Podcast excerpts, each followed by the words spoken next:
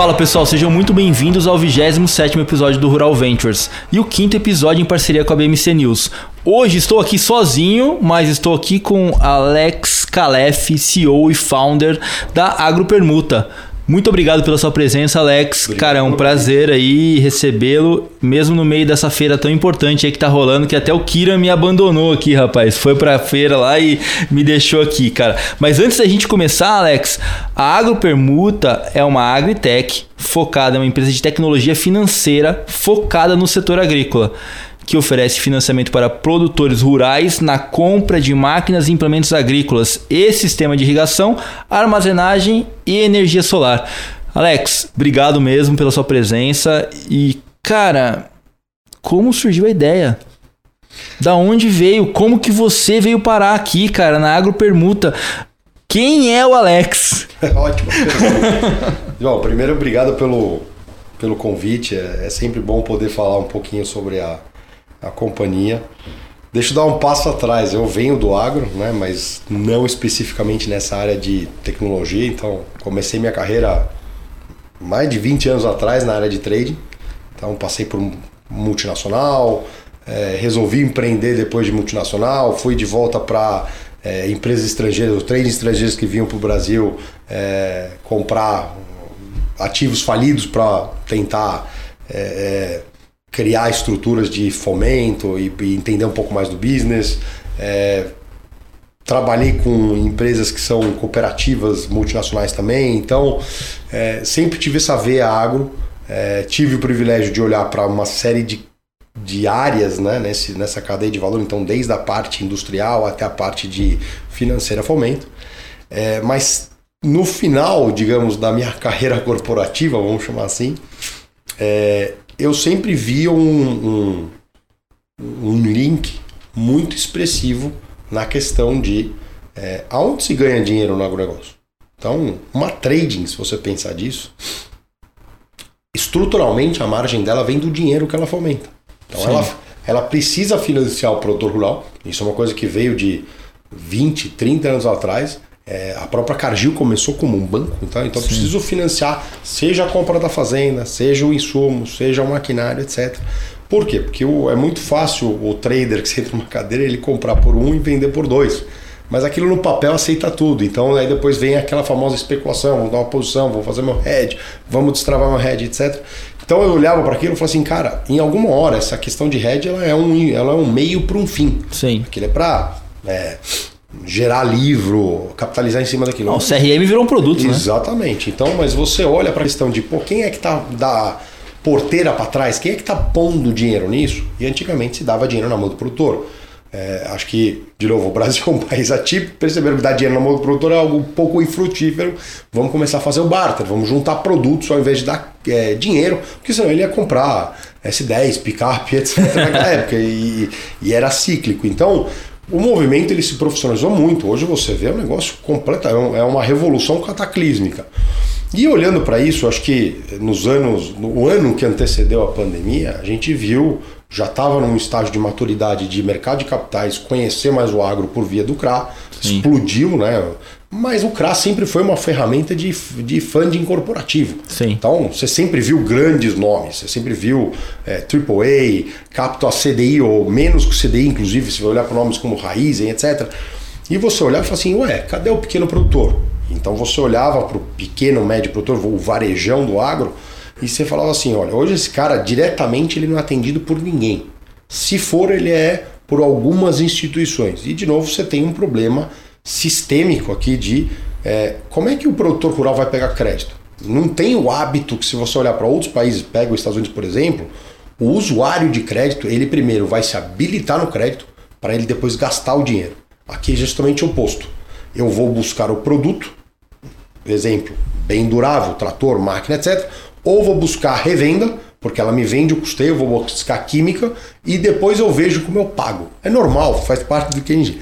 Então, se você olha para todos esses paradigmas aqui, é uma consolidação do mercado financeiro conhecendo o CRA, e aí vem a história, é, os primórdios da, da, da pandemia, a gente. É, um dia eu falei, cara, alguém tem que resolver esse problema no que diz respeito a investimento.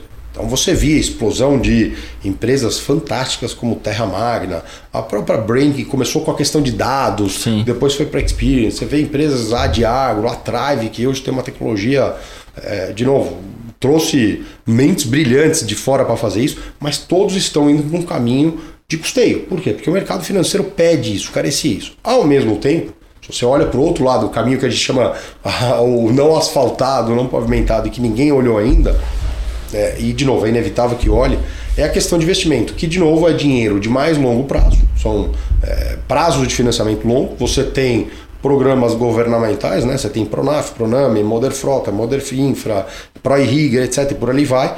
É, mas, de novo, você tem um problema que o usuário deste recurso não consegue chegar nele de uma forma fácil, pouco burocrática, que não tome o endividamento bancário dele, e aí vem um grande dificultador, ou, de novo, ele tem dificuldade para se enquadrar.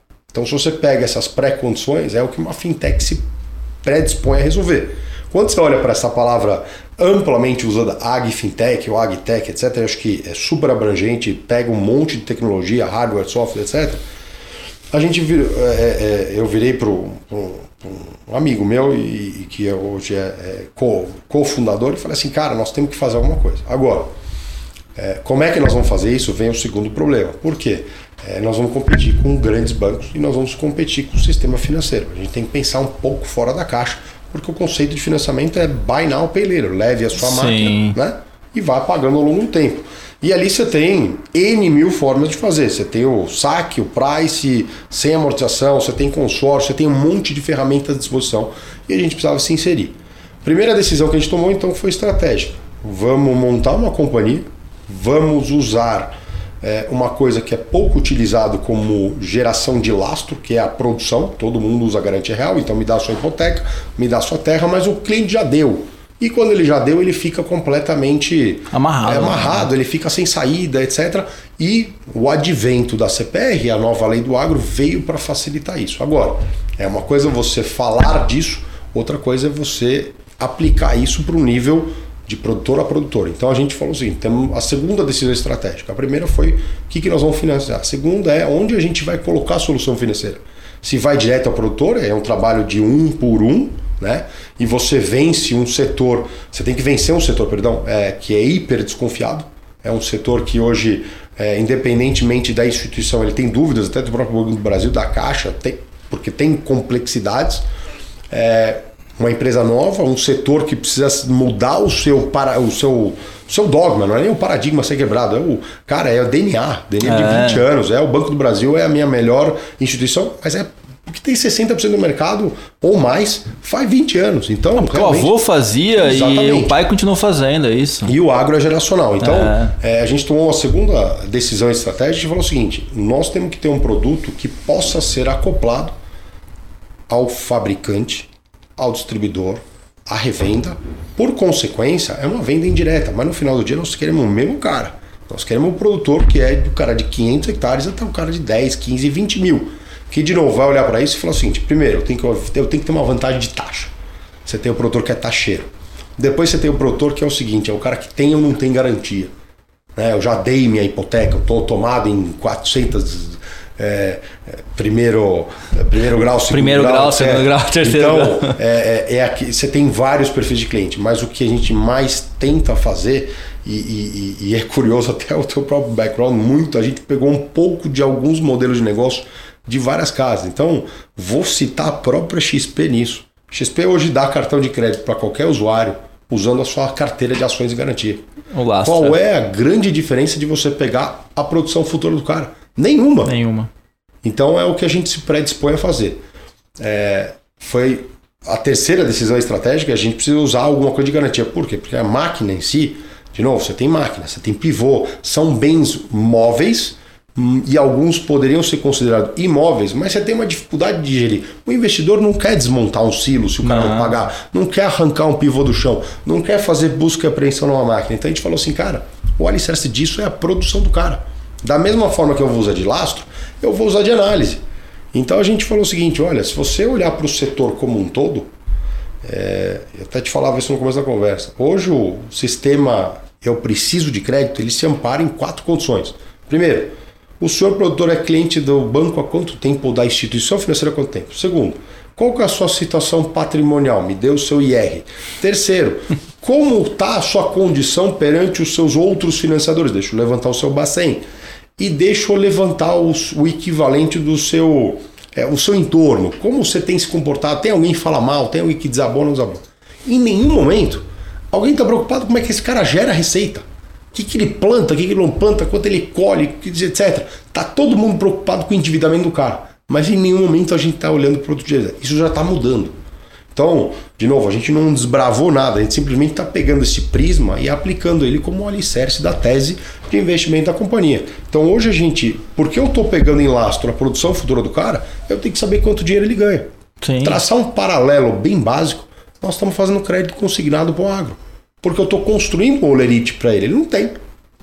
Então, é, e tudo laceado na CPR, isso? Tudo laceado no CPR. Então não tem OF, não tem tomado, não toma limite de crédito do cara. Então eu estou utilizando uma CPR de uma safra, duas safras, três safras, quatro safras, cinco, seis, sete, etc., para poder financiar o cara. Então eu faço uma CPR futura. Qual que é o risco daí? É o cara não acordar o dia seguinte, paciência, é a vida. Mas é um instrumento que ele tem muita amplitude. Ele, os próprios bancos hoje estão mudando é, é o jeito de olhar para isso. E de novo. E o prazo máximo que você faz isso? Cara, hoje a gente está limitando o prazo máximo não é em função da CPR, não, é em função do que a gente consegue de recurso. Então, é, quando a gente resolveu montar a companhia, a ideia é fantástica. Ela, ela para de pé, a gente fez o caminho, vamos olhar pelo prisma jurídico para depois olhar pelo prisma operacional, então Sim. parou de pé. E agora a gente vai olhar para o funding. E tudo isso é, aconteceu, é, digamos, no meio para o fim do primeiro ano da pandemia. Você tem um cenário onde você tem uma Selic aí de 2%, é, a gente olha e fala assim, fantástica hora para brincar de banco, em tese, papel, aceita é, tem dinheiro barato, vamos buscar dinheiro no mercado. E aí você vê que você tem outra desconfiança a ser vencida. Nós somos uma empresa nova, não tem histórico, você está financiando um negócio que é de longo prazo, não tem uma revolvência, ninguém compra 40 tratores não. a cada dois anos, mas você tem um negócio que é a retenção do usuário. Então, vou dar exemplo do que eu quero dizer com isso. Um cliente John Deere é provavelmente um cliente de John Deere por boa parte da sua vida.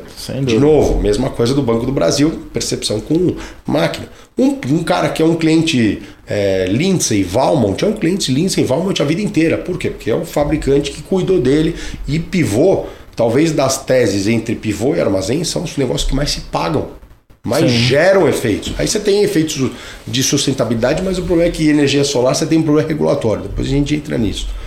Então, quando a gente montou a companhia, a gente resolveu olhar para isso de uma forma muito mais pausada e sistêmica, e aí foi olhar para o mercado de capitais. O mercado de capitais ama a tese, desconhece é, a operação, desconhece a companhia. Isso é normal, isso é o talvez o, o desafio é vencido por qualquer startup. Quem é você? Você vai sobreviver? Não vai sobreviver? E aí vem a questão seguinte: legal, como é que a gente bota essa ideia que para de pé com uma série de players, né? Como é que a gente consolida e cria uma companhia nela? E de novo, tem caminhos tradicionais. Os caminhos tradicionais é vamos bater na porta de VC ou vamos todo mundo né, chupar o dedo e amargar um pouco, é, apertar os cintos e amargar um pouco as dores aqui e vamos fazer o bootstrapping, que foi o caminho que a gente quis. Por quê? Não existe, não existe ou não existia no momento é, pessoas olhando para financiar esse setor. Então, o agro é super abrangente, mas assim, setor de insumo tá cheio, tem uma fila e nasce um a cada mês. Setor de máquina, se você olhar para infraestrutura, você tem. Aí você começa a entrar as nuances para o setor. Você tem empresas, por exemplo, como a Agroforte, que financia o setor de, de aviários, de suínos, etc., que ali é um case fantástico. Está aprovado, está testado. Quando você olha para quem financiar trator, cara, você tem e-commerce, mas ninguém faz o transacional ainda. É muito difícil de você fazer o transacional, que é o peer-to-peer. -peer. Você precisa de um agente financeiro no meio. Então, a gente falou, olha, nós vamos ter que estar no distribuidor, na revenda, no fabricante e no e-commerce, eventualmente, quando ele puder ser transacional. Por quê? Porque isso aqui é um web motors, né? É. Então, é, é, a gente pega um pouco de case de várias empresas e fala assim: legal, tem um negócio perfeito, nós temos grana suficiente para botar dentro da companhia e custear ela por um, dois, três, quatro, cinco anos. Legal veio o Selic de 2 para 13, onde estamos hoje. É, acho que a gente amadureceu pra cacete. É, passou muita demanda de crédito pela plataforma, se eu considerar acompanhar uma plataforma, né? Passou mais de 150 milhões de reais. Mas hoje eu prefiro dizer que eu sou muito mais julgado pelo que eu não dei de crédito pelo que eu dei. Porque você imagina você dar crédito para um cara a dois e ele ter é, taxa de juros crescente, o primeiro cara da fila tá dando risada. Sim. Então a gente brinca que o nosso cliente 001, que é o xodó de todo mundo, aquele cara que realmente é um marco, eu falo com ele até hoje. Muito mais para saber, olha, cara, isso faz sentido, não faz sentido. É, e ele tá rindo porque ele financiou um pivô em três anos, mas uma, uma Selic a quatro, vai? Para ser é, agressivo. Então. É, e essa, e essa experiência, na verdade, e, e, acho que essa proximidade com o cliente que é o que traz o, o amadurecimento da, da startup, né? Total. Eu acho que a gente, de novo, como toda startup, errar é, um, é necessário. Aliás, Sim. se a gente não está errando, a gente tem que estar tá desconfortável. É, a gente falo hoje abertamente, acho que a gente errou achando que a gente ia no produtor de uma forma muito mais fácil. A gente percebe que é um trabalho de aquisição de cliente muito difícil. Da mesma forma que você resolveu o problema do, é, é, do fabricante, a nível dele entender que, olha, usa o meu caixa em vez de, usa, em vez de usar o seu, ou em vez de indicar o seu cliente para o banco. Porque se indicar ele para o banco, você não está resolvendo o problema de ninguém. É. Você está virando para ele. Quando você estiver pronto, tiver seu financiamento resolvido, vem aqui. Ou você oferece um financiamento quase white label, não é, mas é isso. É, ou seja, deixa eu te dar o financiamento da casa. Então é como se você entrasse numa concessionária de Volkswagen de São Paulo, né? Senta ali e eu quero financiamento do Volkswagen. É o Bradesco que faz. Sim. Então, de novo, é, é um, é um meio da gente olhar para uma analogia e falar assim, como é que eu consigo criar isso no agro?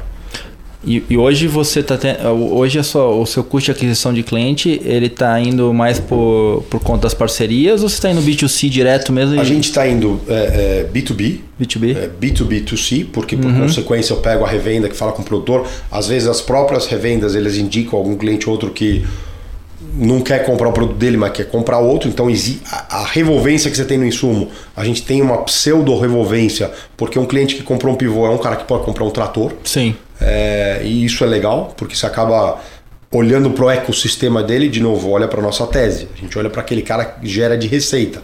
Se ele gera receita suficiente para comprar um, para financiar um pivô e para financiar uma máquina, ué, por que, que a gente não vai atender o cara? Mas, de novo, aí você tem um cenário onde você vê muito cliente, você não consegue atender eles por duas questões simples. É quase, não vou dizer que o crédito é binário, tá? Mas hoje, se o cara não tem produção para dar em garantia, ó, infelizmente não consigo te financiar. Ah, mas eu te dou. Não consigo, não é o meu.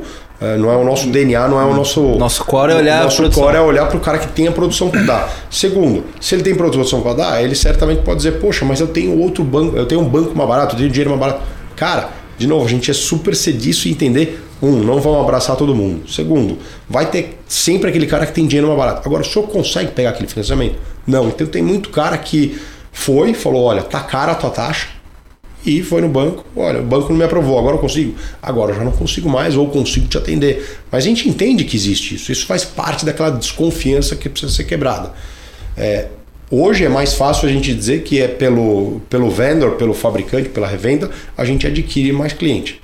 Nesse meio caminho, uma das coisas, é, uma das felicidades da vida de negócio é que é o seguinte, a gente acaba é, como vai falando com muito fabricante, tem fabricante, tem um caixa pequeno que ele usa para fomentar negócio, a gente começou a fazer. É, vou colocar como venda de esteira de crédito para o cara.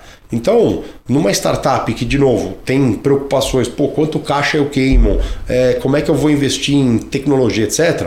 Se eu pensar que eu sou uma financeira e eu só ganho se eu fizer a operação, porra, eu vou queimar caixa por é. dois, três anos. Então a gente tem, teve que criar algum fator de gerar receita recorrente usando o que a gente faz. Não dá para querer fazer um, tudo. Então, o que, que é o alicerce do crédito? Se aquilo gera interesse para alguém, porra, vamos vender um, como se fosse um subscription, né? uma, uma assinatura para o cara. Legal. Então a gente começou com alguns fabricantes de, de é, de material mesmo, de projeto, de armazenagem, de pivô, de máquina, é, o cara fala o seguinte: olha, eu, eu tenho um livro de X milhões, mas eu tenho um pouquinho aqui do meu caixa que eu empresto, mas eu fico com receio. Por quê? Porque eu estou fazendo a mesma coisa que todos os bancos, estou tomando hipoteca, estou tomando garantia real e eu gostaria de tomar a CPR porque ele é mais fácil. É, e a gente percebe que a modelagem do crédito está muito impregnada com o que vem de mercado financeiro, ou mercado bancário ou CFO financeiro de 20, 30 anos atrás mercado mudou, tem que pensar um pouco fora da caixa. Então a gente começou a vender esteira, que a gente chamava de crédito como serviço, para alguns players. É, meio que um white label da meio plataforma. Que um white label da plataforma, só que eu não dava o dinheiro. O cara usava o dinheiro dele, eu fazia o crédito para ele, de novo, cobrava o serviço, paciência, legal.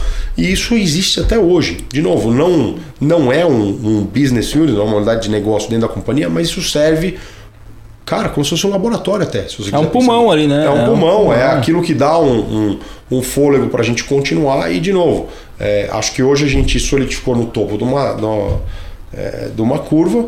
É, e nesse meio, meio tempo a gente falou o seguinte: legal, uma startup ela precisa estar constantemente, pelo menos na nossa escola, ela precisa estar constantemente revendo o seu produto. Sim. Se você não olha para o seu produto e fala assim, cara, isso daqui tem como melhorar, tem como diferenciar. Então, eu acho que a outra lição que a gente aprendeu de quando a gente começou em novembro de 2020, ou operacionalmente vai de março de, de, de 21 até hoje, que vai dar quase um, um ano e pouco, é, a gente percebeu que o produto ele mudou.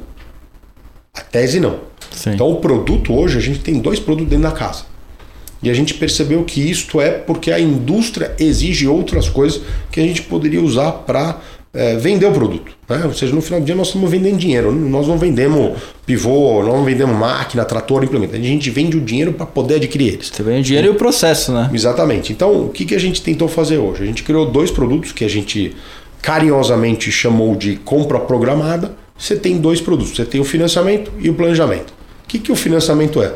Se você for comprar qualquer bem durável hoje, porque a gente vive também uma crise de abastecimento, todo mundo vai te pedir uma entrada. Sim. 20, 30, 40, até casos que é 60, 70%. Legal. Por que eu não pego essa entrada e ponho por dentro do financiamento? Eu não preciso, eu não preciso aplicar juros nele. Então, se eu vou comprar uma máquina de um milhão, pego os 30, 300 mil que ele ia dar de qualquer jeito pro cara e coloco por dentro do fluxo para simplesmente Garantia. criar, criar um comportamento. Um, primeiro, um comportamento. Segundo, é uma CPR decorrida. É. Ela já pagou 30% dela. É. Agora, ela não tem juros. Se eu colocar juros, eu começo a ser desleal com é. o cara. Mas perfeito. Aí eu começo a colocar esse fluxo por dentro, então eu tenho um financiamento que o cara dá 30% de entrada de qualquer jeito. E eu estou financiando os outros 70%, mas de novo, eu não vendo um financiamento de 70%, eu vendo uma carta de crédito de 100%. E o cara simplesmente tem a entrada de 30% para poder ter acesso. Então, se você traçar um paralelo, pegamos a estrutura, a espinha dorsal de consórcio, e tiramos todas as questões negativas dele. Consórcio é ruim, de novo, é ruim no agro, por quê? Porque todo mundo quer o produto já. Sim. Então, se eu tiro a incerteza da loteria, primeiro ponto que a gente mudou. Se eu tiro a incerteza do lance, porque o lance o cara te fala, ó, dá lá 100 pau num, num, consórcio de mil reais e você vai ser sorteado. Cara, você cai de novo numa outra classe de ativo que vai ser sorteio é, eu dou a previsibilidade para o cara. Eu falo o seguinte: eu não preciso de 200, 300 nomes para te fazer um consórcio. Eu faço uma carta de crédito unipessoal para você. E coloco as condições o seguinte: se você der 30% de entrada, você recebeu o dinheiro. Olha a maluquice disso. é, a gente brinca, quando você faz o trocadilho da palavra, a gente fala o seguinte: eu estou usando tua entrada para te dar o teu dinheiro. Só que eu chego, a gente chega num, num investidor e fala o seguinte: olha, eu tenho um cara que quer comprar um, uma máquina de um milhão, ele já pagou 300 pau. Você só vai financiar 700, mas você tem uma garantia de um, de um milhão. Aí começamos a chegar num, num produto que o mercado financeiro falou assim: peraí, vocês encontraram um negócio diferente. É, quando a gente olha para Tem uma CPR de 1 milhão e 300... Já pago. E 300 já pago garantindo a operação, né? E não é que eu estou tomando um milhão e, e de garantia do produtor, eu estou tomando 130% que todo mundo Sim, toma é em cima dos 700 que ele já pagou. É isso. Então, é, é, de novo, é aquela garantia dinâmica. O produtor pagou a parcela, a gente dá baixa no penhor. Para que, que eu vou segurar o grão do cara? Não. Aquilo é um bem vivo. Aquilo eu preciso ter para ele manter a rodinha lá rodando. É oxigenação, né? Exatamente. Então, nesse produto foi fantástico. Por quê? Porque a gente conseguiu resolver o problema do fabricante, ele precisa receber a entrada para comprar um insumo, para ele poder fabricar o silo, etc. O cliente está dando a mesma entrada que ele daria para o cara, mas ele tem um financiamento que, de novo, não passou pelo sistema financeiro e é rápido, não é burocrático e, cara, em 48 horas eu consigo dizer se ele para de pé ou não. Qual que é a diferença entre 48 horas e o cara receber a grana? É o cartório. Aí, felizmente, né? Cartório é cartório, cada estado é estado, cada cidade é cidade. E, e Alex, você registra CPR no cartório e na B3 ou só no cartório hoje? Tudo é obrigatório na B3. obrigatório na B3. faz tudo de forma digital. E você acha que. Agora eu tô viajando um pouquinho aqui. Você acha que você tokenizar essa CPR, ela ficaria mais simples para você? Olha, eu, eu, eu, sempre gostei da ideia de, de tokenização. Eu preciso a gente está olhando para algumas saídas, a gente precisa entender melhor qual que é a o que, que ela realmente remedia, né? Porque é, é uma coisa você ter a tokenização e a gente fica preocupado com a questão de executabilidade, sistema judicial. De novo, eu acho fantástico, NFT, token, eu acho que aquilo vai ser o futuro. É um contrato mais inteligente por própria definição.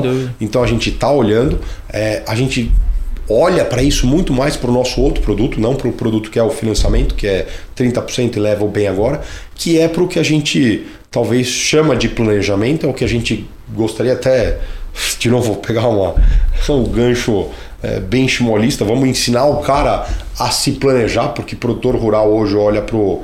Né, em bom sentido, olha para o umbigo, deixa eu ver o que eu preciso fazer para a próxima safra, não o que eu preciso fazer para daqui 10 anos. Sim. Os grandes pensam diferente. Eles precisam fazer um planejamento. Eles têm um planejamento. E deixa eu virar o latifundiário, deixa eu virar a indústria.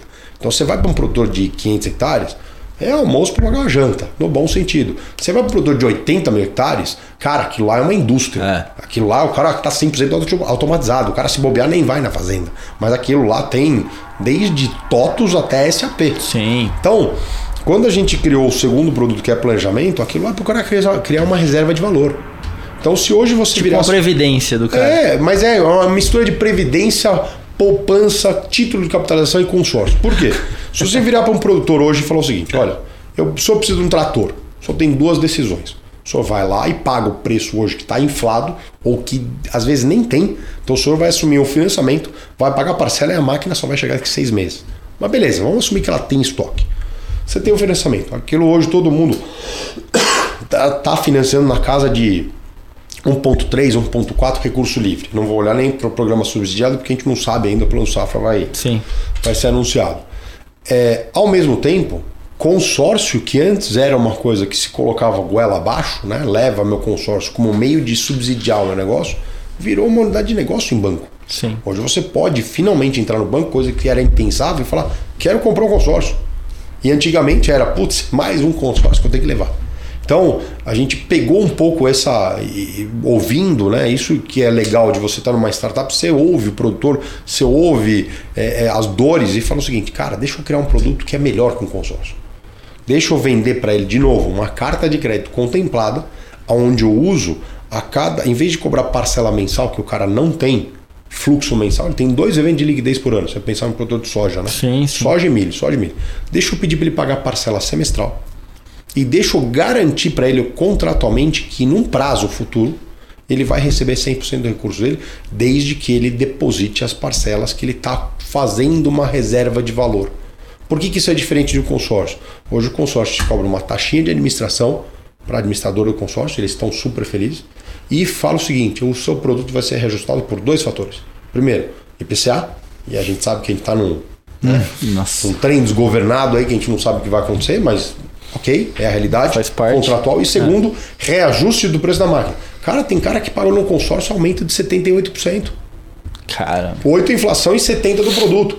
De novo, não quer dizer que isso ocorre todas as vezes, mas como é que eu consigo te oferecer um negócio que é no preto e no branco melhor? Então deixa eu te oferecer uma carta de crédito contemplada de 60 meses, por exemplo, que no mês 30 você vai ter direito ao, ao recurso. E conforme você vai depositando a cada safra, esse dinheiro que você deposita, eu remunero ele. Ele não é meu, ele é seu. Então você, produtor, coloca numa escrow que é sua, dentro da nossa plataforma, coloca lá o seu dinheiro todo, a cada, cada safra, é como se você separasse. De novo, faço alusão a crédito consignado. Consigno parte da minha receita para você ter, ter, ter a preservação do valor lá na frente e você gastar com qualquer tipo de bem durável. Quer comprar um trator? Compra. Quer comprar um picape? Compra. Quer comprar um silo? Compra. Quer usar de entrada para comprar um silo maior? Que você só comprou uma carta de um milhão. E isso é remunerado CDI? Isso a gente remunera a CDI. O dinheiro não é meu. Sim. Até não. a contemplação, então, se eu, de novo, se eu te vendo 60 é, meses, cara, são, são 10 safras.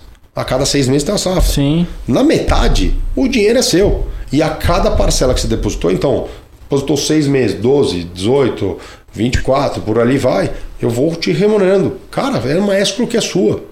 A grana só é minha quando eu te contemplar. Por quê? Porque eu vou pegar tudo que você acumulou, tudo que eu tenho que pagar para te dar aquele bem que você comprou, que é um milhão de reais. Não é nem o bem, é o dinheiro. Não, você está transferindo dinheiro da Esco para a empresa de trator. Exatamente, é só que eu estou pegando tudo que você acumulou, tudo que você gerou de receita aquilo ou vai para pagar o bem ou vai para os juros, né, o CDI que você remunerou, vai pagar a primeira parcela. De novo, é difícil você explicar isso por quê? Porque é um produto novo, é uma engenharia financeira. Mas, cara, quando você pensa pro cara de máquina, o cara comprou uma colhedeira hoje, ele já sabe que a vida útil daquela colhedeira é 2, 3, 4, 5 anos para começar a dar manutenção. Ela vive 10, mas é igual o carro. É.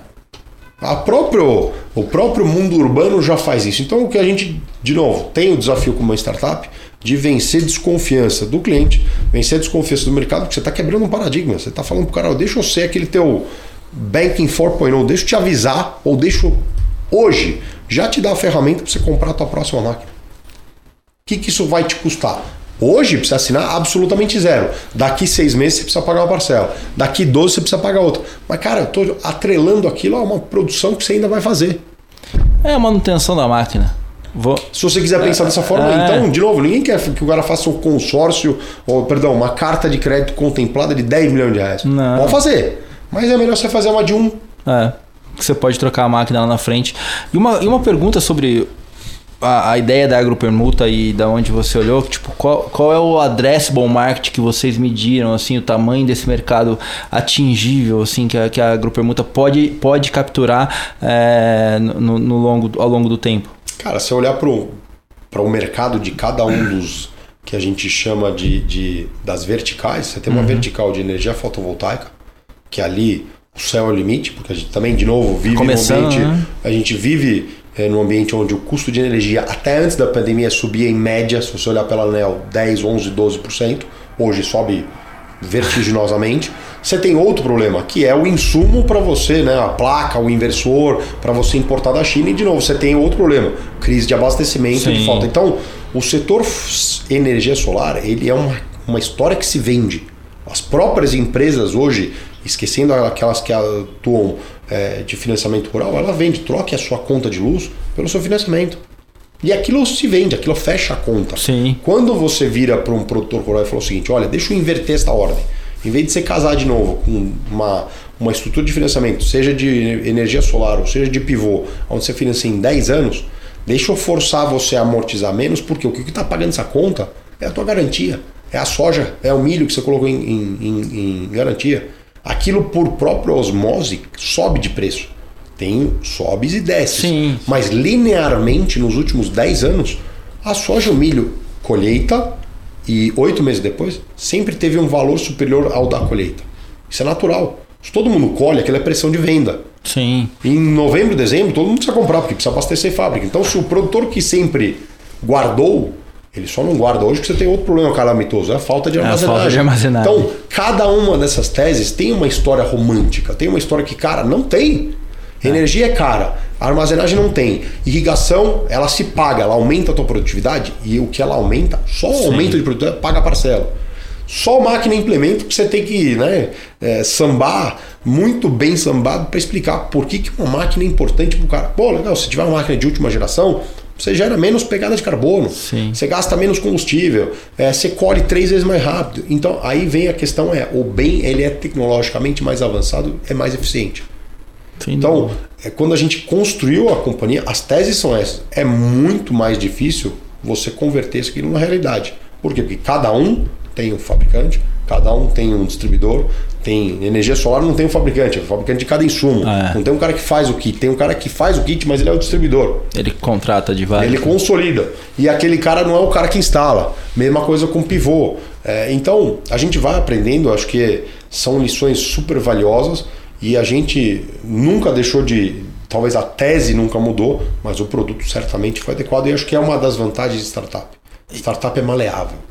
Falando em lição, você poderia me dizer uma lição que marcou muito você né, durante essa jornada até agora? é, resiliência. Se a startup não é resiliente, ela vai olhar e falar assim, cara, ferrou, falhamos. Ou não conseguimos levantar dinheiro com o investidor para comprar o título de crédito, ou a gente não conseguiu levantar dinheiro para o investidor botar dinheiro dentro, ou o nosso produto está muito caro, ou o produto tá, não está adequado. Se você não souber se adaptar, você Adaptabilidade e tudo. é, né? a adaptabilidade, mas não é da ideia, é da equipe. Se a equipe não entender que, pô, se a gente não mudar a funda Sim. e todo mundo não for é, maleável por vontade própria ou model, você consegue moldar a maleabilidade Modular, de cada um, né? cara, esquece. Vai ser muito difícil. É uma jornada, é, é igual tá, entendeu? Tentando assoviar na, na chuva e no vento, ninguém te escuta. É, então a gente é uma lição que a gente aprende, é uma coisa que a gente prega. Então ou amanhã o dia pode ser completamente diferente. É, a gente vem fazendo adaptações dentro do, do você pensar do cérebro da companhia, é muito disso do que a gente faz, porque é crédito depende de tecnologia. Sim. Então depende de, de, poder levantar as capivaras do produtor, é, poder ver os processos, poder ver enquadramento socioambiental, poder monitorar ele por satélite, porque de novo, você está vendo um título de crédito de longo prazo. O investidor não sabe o que, que é uma fazenda em Unai ou uma fazenda em Sorriso. É uma fazenda. Sim. Mas as nuances específicas de cada produtor, até para você ver a bancabilidade dele ou se ele tem ou não tem. Então a gente teve que. A gente usa continua usando é, sensoriamento remoto, é, inteligência artificial. A gente começou contratando isso do mercado de players terceiros, que são os cases que hoje fornecem tanto é, o dado uhum. quanto te oferecem o crédito. E essas, as primeiras agtechs, que são as mais consolidadas, né? as agfintechs, foram as que primeiro começaram oferecendo o dado, toma aqui, deixa eu te mostrar o que, que o produtor é, e viram que aquilo, se você dá pro Fernando uma imagem ou pro Alex uma imagem, cara, é uma imagem linda, fantástico, mas o que, que eu faço com isso? É. Então, ou eu tenho alguém dentro de casa que consegue transformar aquela imagem num, num, numa decisão, numa escolha, num, é, num dado para eu poder digerir. Um BI, né? Ou eu vou fazer o seguinte: olha, você não tem capacidade de ver, então deixa eu me dar o seu cliente e eu te falo se ele é bancável ou não e te dou a grana também. Então muitas delas fizeram um, um, um salto. Pivotaram ali para. Pivotaram para poderem dar o, o, crédito integral. Que é o caso, por exemplo, da Terra Magna, Sim. que é o caso da Diagro, que é o caso é, da Trive, que é o caso da. Salvo a AgroTools e a, a, a Brain, né? Mas Sim. aí você vai para o Serasa com Open Finance, elas não exerceram ainda a veia, o potencial financeiro dela. E todo mundo vai.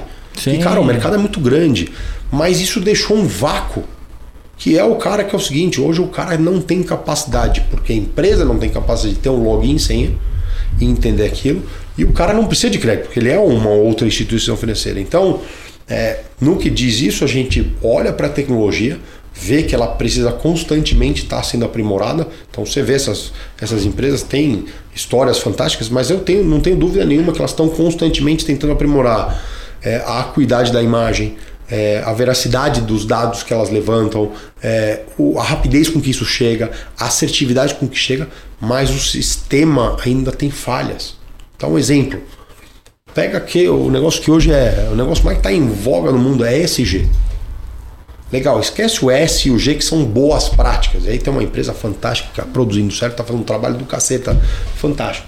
Mas a questão de enquadramento socioambiental. Quem é que.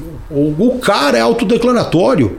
Hoje você tem um. O próprio acho, valor, um, umas três semanas atrás, falou, cara, acho que um percentual muito pequeno das propriedades brasileiras estão regulares no cara. Tá uma fila gigantesca, mas. Sim.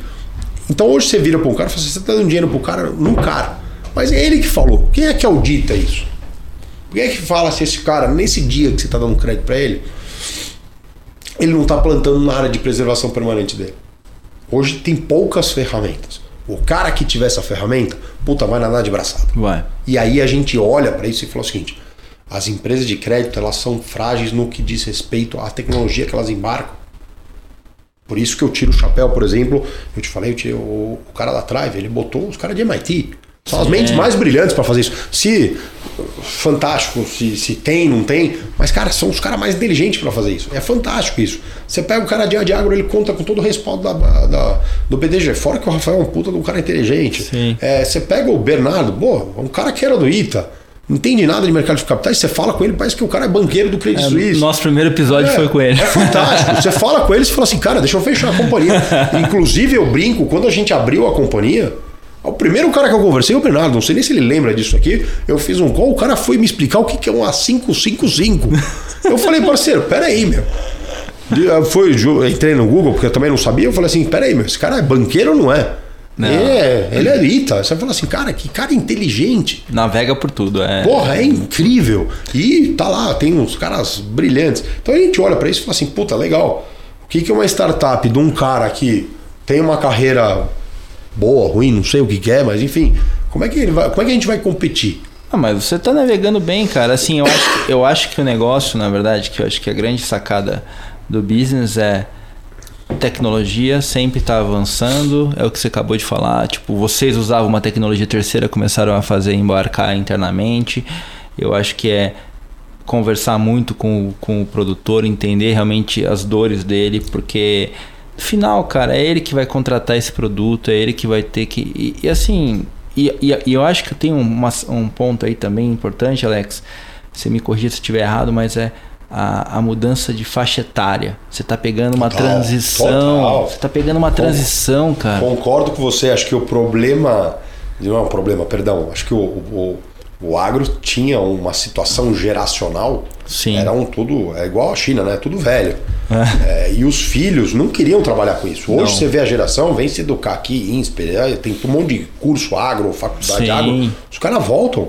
Meu, é tudo avião. É... O moleque volta lá com cabeça de banqueiro e fala o seguinte: ó, deixa eu, de, deixa eu transformar isso de uma propriedade rural para uma companhia, uma empresa. Sim. Aí o cara deu um salto, o cara de novo, ele tem CFO, ele pensa tesouraria, ele não pensa, cara, como é que eu consigo pegar o dinheiro do custeio para pagar a máquina? É. Tá cheio de produtor que faz isso. Então, é, e a gente é, tem uma brincadeira que quando a gente olha para o nosso produto, que é o planejamento, que a gente internamente chama de consórcio, que não é um consórcio, a gente brincou um dia com um produtor e falou o seguinte, cara, e se você pudesse, olha a pergunta, se você pudesse pré-pagar 50% do seu custeio, mas ter uma redução em 80% nos juros. O cara respondeu, onde é que eu assino? Beleza, calma. Aí depois você vai explicar para ele, fala o seguinte, olha, cara, se você pudesse se planejar, então pensa hoje, hoje você tem um problemão. Você tem ali que o custo de produção, só o fertilizante foi de ser, sei lá, 140 reais para 400 Sim. Né, hectare. Isso daí desgringolou toda a percepção de crédito que todo mundo tem, porque usava parâmetros de custo de produção históricos. É. Legal. Se você virasse para o produtor e falasse assim, cara, de novo, você não tem bola de cristal, ninguém tem, mas se você pudesse a cada exercício, e de novo, isso aqui é governança, isso aqui é disciplina, e é muito difícil de ser disciplinado quando você tem seduções, né? Deixa eu gastar, deixa eu antecipar, deixa eu fazer isso aqui. Legal. Oferta a todos os lugares. Oferta né? a todo lugar e você tem um problema. Que a sua, o seu gerador de receita ele também flutua. Sim. E se você não tiver uma visão, ó, a gente brincava né, na época de treino, você deve conhecer nem que o produtor nunca vende na alta. Não. Ele sempre vende com o mercado despencou 30%, porque ele fala assim: ferrou, cara, preciso vender. Se eu não vender agora, e não alta, mais. Ele fala: não, você vai subir mais ainda. Quando bateu 190 reais o saco da soja, você vai falar com o produtor: não, não vai para 230. É. E hoje? E o milho? Então, é, é, a gente brinca que, que algumas... E só um parênteses, né? Vai para 230 plantando mais, né? Exatamente. Então, a gente, se a gente olha para isso, é, e é difícil colocar isso, porque o produtor vira para você e fala assim, cara, tô fazendo isso aqui há 30 anos. Ah. Não, vem me, não vem ensinar padre a rezar missa. E tô vivo, né? E, e tô vivo, deu certo, tô ok, meu nome tá limpo no Serasa, ou tem alguns problemas. Não tem produtor limpo, uma paciência é, faz parte, faz parte de gestão de dívida. As grandes empresas têm. Sim. Olha o endividamento de Petrobras. Então, é normal. É, aliás, é bom um produtor ter endividamento, porque ele mostra que ele é bancável. Sim. Legal. Mas se a gente não vira para ele e fala assim, cara, por que, que você não muda? Separa um pouquinho da tua receita para planejar, seja para você comprar ou para fazer custeio. Um monte de gente pergunta pra gente, aliás, o caminho que a gente fez no começo, que todo mundo vai lá e pega, põe um projeto debaixo do braço, vai bater nos VCs, todo mundo perguntava por que, que você não quer fazer custeio? A gente não quer fazer custeio porque é o seguinte, se eu não puder, olha, primeiro, se eu for brigar com pessoas brilhantes, ou eu tenho um produto do caceta, ou eu vou naufragar. Porque os caras são melhores do que a gente. Ou estão fazendo isso há mais tempo, ou tem mais tecnologia. Não precisa de mais um, por, por mais que o mercado seja grande o suficiente. Segundo, se, se a gente puder ter um produto que força o cara a fazer um movimento diferente do que ele está acostumado, aí talvez eu tenha um ângulo. Então aí vem a famosa pergunta do produtor, pô, se você antecipasse 50% da tua, do teu custeio, mas para ter com 80%, o cara fala assim, peraí, eu vou ter que escolher qual que é o pior dos males, né? Eu vou tirar caixa, mas eu vou ter 80% de, re, de redução nos juros. Hoje isso é muito mais importante. Mas, de novo, a gente fica é um... receoso de dar tiro para todo tá lado, como é que o pessoal chama, e perder o foco. Nosso foco é, cara, irrigação, armazenagem, máquina. Esse setor, que é o que você me perguntou antes, a gente olhou para o setor. Se você somar o, que, o VGV, o equivalente imobiliário, né, o que cada setor gera de venda e o quanto dessas vendas são financiadas, cara, no setor solar é 100%. Muito pouco o cara compra à vista. Porque Sim. o financiamento é aquele trocadilho. Troque a sua conta de luz pelo financiamento. Sim. Beleza. Se você olhar para a máquina, cara, é Banco John Deere, Banco Massey, Banco AGCO, é Modern Frota, Modern Infra. Mas ao longo dos últimos dois anos, aquilo que você falou, soja, saca de soja bateu 200, com um aumento de produtividade, muito cara pagou à vista. Por quê? São os caras mais planejados. Falam assim, Sim. cara, desde em vez de assumir uma pitomba de, de, de juros de 15, 20% por 10 anos, paga à vista, cara. Paga. Como apertar mais agora? É. Mas, de novo, o mercado é grande o suficiente. A gente não vai abraçar todo tipo de produtor. Uma outra pergunta que eu tenho para você. Como que você enxerga a tecnologia que vocês estão embarcando? É, qual que é o grande diferencial em relação ao mercado que vocês olharam e e tiveram essa visão de tipo deixar de usar os terceiros para vir para dentro? Essa é uma pergunta difícil porque eu tenho que tomar cuidado com o que eu vou falar, porque ainda não foi a mercado. Tá. É, lembra que eu te contei que a gente começou a fazer esteira de crédito para terceiros, a gente Sim. começou a olhar isso e você acaba olhando perante os seus próprios olhos, porque a gente dá dinheiro, Uhum. como a gente passou a olhar pelos olhos de quem dá dinheiro, a gente presta o serviço. E a gente viu algumas fragilidades no, no- que diz respeito a, a- a- ao monitoramento, ao socioambiental, etc., a gap, porque é sistema. Precisa, Sim. precisa amadurecer. Faz parte, Faz é. parte. Amadurecimento E, normal e acho que, a, a- de novo, aquele, aquela fatalidade de conhecido, de conhecido, de conhecido, colocou na nossa frente é, uma empresa que está fazendo é, sensoriamento remoto, Uhum. monitoramento por satélite, É, geração de dados de propriedades rurais há mais de 20 anos. Então nós estamos falando de 2002. E a gente começou a conversar com essa empresa e falou o seguinte, cara, o que vocês fazem é fantástico, só que tem um porém. Eles sempre fizeram este, esse trabalho de gestão de dados, de monitoramento, satélite para o setor público. Entendi. E o setor público ele tem uma visão muito diferente à nossa. A visão é fiscalista. Sim. Quando você olha para a questão capitalista, muda muito. Por quê? Porque aquilo é um poder de fogo enorme, é como se fosse um arsenal de guerra com armas bélicas e nucleares que você precisa, com muita cautela, saber como usar para aplicar para o mundo que hoje já tem uma tecnologia. é, não vou dizer nem se ela é boa ou ruim, mas que a gente não tinha cinco anos atrás e que muita gente olha para aquilo e fala assim, cara, hoje Funcional. Hoje ela funciona. A questão é o seguinte: poucos, e eu acho que o mercado hoje está começando a fazer com qualquer tecnologia, está começando a auditar. Sim. Então, quando saiu o primeiro iPhone, todo mundo achava o tesão. Fantástico, melhor aparelho do mundo. Até saiu o primeiro Android. E aí o cara falou assim: pô, o sistema é melhor. Então é a mesma coisa que está acontecendo. E isso eu acho saudável. Então, quando a gente resolveu, é, é, com esse pessoal que trabalha para o setor público, trazer eles para o setor privado, sejam eles bancos, seguradoras, é, empresas de crédito, como a própria agropermuta, é, ou qualquer player do agronegócio, seja aquele cara que está de fora da porteira até a porteira. Para dentro da porteira, infelizmente, você ainda vai ter o mesmo problema, que é a ótica fiscalista. Sim. Isso é um passo dois. Isso é quando o usuário perceber que a imagem, a fiscalização, exemplo muito que ocorre com a sustentabilidade, com o ESG, né, Sustainable Governança, aquilo serve para o cara poder é, melhorar o seu perfil como, cara, esquece ser humano, mas é financeiro, é, ambiental, é, né, vão abraçar as árvores. De novo, eu acho que muita mudança para frente, mas o que a gente tentou colocar dentro de casa foi é, são pessoas, é, são pessoas que têm a sua própria bagagem, tem uma grife, se falar os nomes deles, é, exemplo, eu não vou falar o nome do, do indivíduo, mas um dos das pessoas envolvidas nessa parte de tecnologia que a gente é, é, de novo, Tá embarcando. passar, tá embarcando, de novo, embarcando como o próprio cliente, não é porque a gente embarcou na agropermuta. Então, de novo, não é da agropermuta, mas a agropermuta hoje tem acesso a uma nova empresa que ela tem participação, então, Sim. de novo, existe um vínculo implícito a um, a um dos caras que é um dos autores do Código Florestal. Então, só na questão socioambiental, porra, eu durmo tranquilo hoje sabendo que o cara que escreveu o código florestal é o cara que vai me fornecer um serviço, eu vou ter que pagar por ele, Sim. mas eu vou pagar por um serviço que eu sei que é o cara que tem o maior crivo e o maior entendimento das questões ambientais do Brasil. E que hoje vai poder dizer o seguinte, ó, legal, esse cara aqui é o produtor que falou. Mas eu consigo te falar se o que o produtor está declarando é de verdade ou não. Então, é, de novo, está no estágio inicial, a gente continua usando terceiros de mercado, até porque a escala que a gente precisa é, moldar aquela tecnologia nova vai demorar muito, então eu preciso continuar contratando. Sim. Mas a gente começou a fazer alguns testes do, por exemplo, imagina que você tem um- uma empresa que hoje tem como preceito básico dela fazer a, é, o monitoramento do desmate é, do bioma amazônico. Sim. Tá? Então aquilo é super importante para ela vender o peixe dela. Só que hoje ela está vendendo aquilo e, cara, vende em pouco, é uma outra startup ali, é, mas ela faz isso com imagens de uma periodicidade de 28 dias. Cara, em 28 dias o cara queimou a fazenda. Sim. E você não vai ficar sabendo.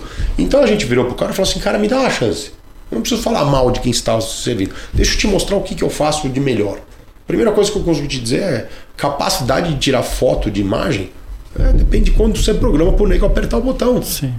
Dá para fazer de 15 em 15 minutos, dá para fazer de 5 em 5 dias, 3 dias. O mercado hoje consegue viver bem e achar que está protegido de 3 em- a 5 dias, que é o que boa parte das agfintechs estão usando. Aí vem a diferença. Qual é o tamanho da sua lente, né? Que está tirando a foto? Qual é o- a lente que está tirando foto? Então você tem satélites de cunhos diferentes. Legal.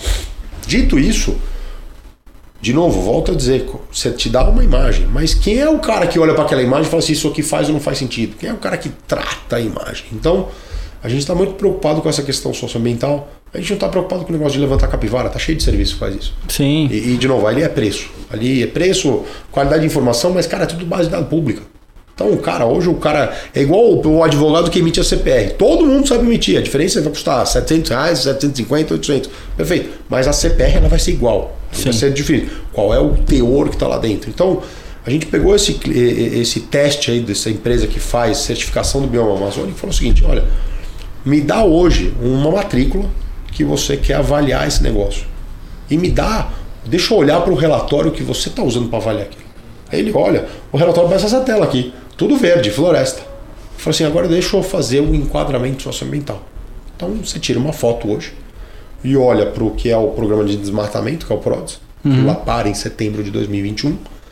Só que se a gente tirar uma foto hoje, você tem um gap temporal. De hoje até setembro de 2021. Quem é que preenche isso? Senão você está dando crédito ou você está tomando uma decisão, você está vendendo um serviço em cima de um dado antigo. Sim. Curiosamente, a gente fez a análise, fez o trabalho de casa. Então, curiosamente, este produtor rural, que pelo PRODES consta como o cara mais regular do mundo, ele desmatou em fevereiro desse ano.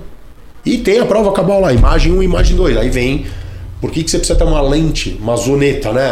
Aquelas lentes lente de, de fotógrafo Fórmula 1. Porque você vai ver mais de perto, você vai ter prova cabal que aquilo é, foi feito de forma ilícita. Por que, que isso é importante para uma empresa como a Agropermuta? Pô, eu não vou dar dinheiro pro cara, não. É, não. Porque o crime ambiental é inofensável. Então, de novo, volto a dizer, é irônico que a gente hoje brinca que a gente é muito mais medido pelo que a gente não deu de crédito, por N mil razões. Prefiro ser aquele cara que, de novo, felizmente nós temos uma companhia que queima pouco caixa, não precisamos de muito para subsistir, pra subsistir, né? Obviamente, queremos escalar, esse é o objetivo. Mas, de novo, não queremos fazer isso de forma desgovernada. Porque é preferível não chegar para o investidor e falar assim: ó, cara, te dei uma carteira de 200 caras e tem problema aqui, tem inadimplência lá, tem problema socioambiental aqui. Então a gente está tomando cuidado. Vai chegar uma hora que a gente vai ter que ligar o acelerador, acho que chegou a hora. É, a gente está conversando com algumas. é, é, alguns fundos de VC para ver como acelerar isso, mas de novo, Essa era a pergunta agora. a gente tem uma visão diferente disso. Essa era a Não pergunta. é qualquer fundo de VC. Por quê? Acelerar, todo fundo de VC é aquela história. Eu entro hoje para te engordar, para fazer você crescer, crescer, crescer, anabolizar, mas eu tenho uma vida útil lá na frente. Legal, tá cheio. A gente quer um cara que vai fazer assim, legal, eu gostei da tua tese, eu quero levar a visão. Compartilha a visão. não compartilha o resultado financeiro. Não compartilha o fato de que hoje a gente pode ser visto fragilmente pela questão empresarial, eu preciso de caixa, e lá na frente o cara está querendo sangrar a companhia porque ele quer vender. Legal, é o teu negócio, não estamos falando mal, mas aqui a gente quer achar o que mais se adequa, que é o smart money. É Sim. o cara que vai me ajudar a crescer a tese aprovar ela, não é engordar a empresa para lá na frente. Olha o que está acontecendo em um monte de startup, WeWork, YouTube, é, Uber, Sim. etc. Engordar é fantástico, mas o cara continua ganhando no caixa. Então hoje a gente prefere ser num modelo super enxuto, porque a gente tem o aliado da tecnologia, a gente tem o aliado da própria modelagem do produto. Então hoje você pode vender 200 milhões de consórcio.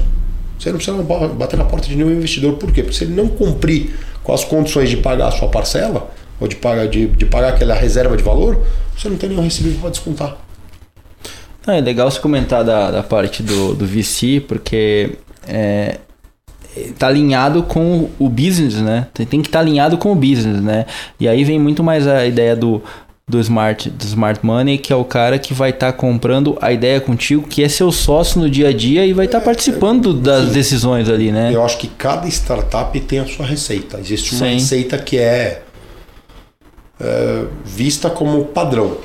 A gente olhou para isso e falou o seguinte: legal, a gente primeiro precisa ajustar a tese, não nunca pode mudar. A gente precisa ajustar o produto, a gente precisa ajustar o ferramental, porque quando você escala e existe uma porrada de debate tem gente que vai falar, cara, se você não levantar dinheiro muito cedo, você não levanta mais tarde. Se você levanta é, dinheiro muito cedo e não tem é, operação, execução, aquilo explode. Sim. E aquilo é mais difícil você controlar quando o volume triplicou. Ou seja, é igual o telhado de cair 20 telhas ou cair uma só.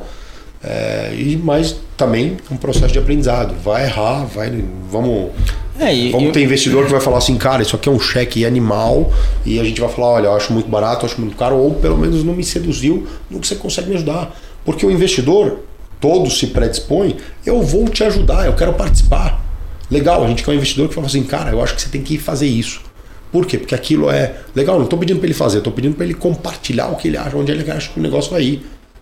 A nível de ser, eh, ter longevidade, não é engordar o balanço. Sim. Guardar o balanço, cara. O papai aceita tudo. Cada VC vai comprar por uma tese diferente. Sim. É multiplicador de EBITDA ou EBITDA desconto, fluxo de caixa descontado.